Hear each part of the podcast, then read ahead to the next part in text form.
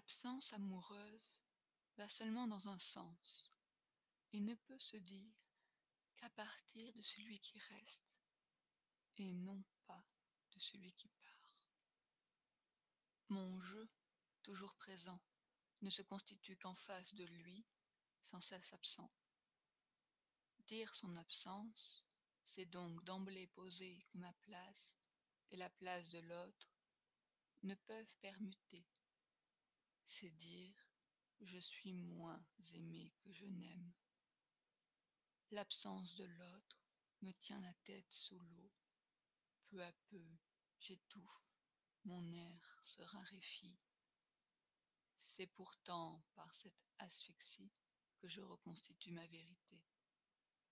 Il est alors primordial de distinguer le pathos, désir de l'être absent, d'Iméros, plus brûlant, le désir de l'être présent.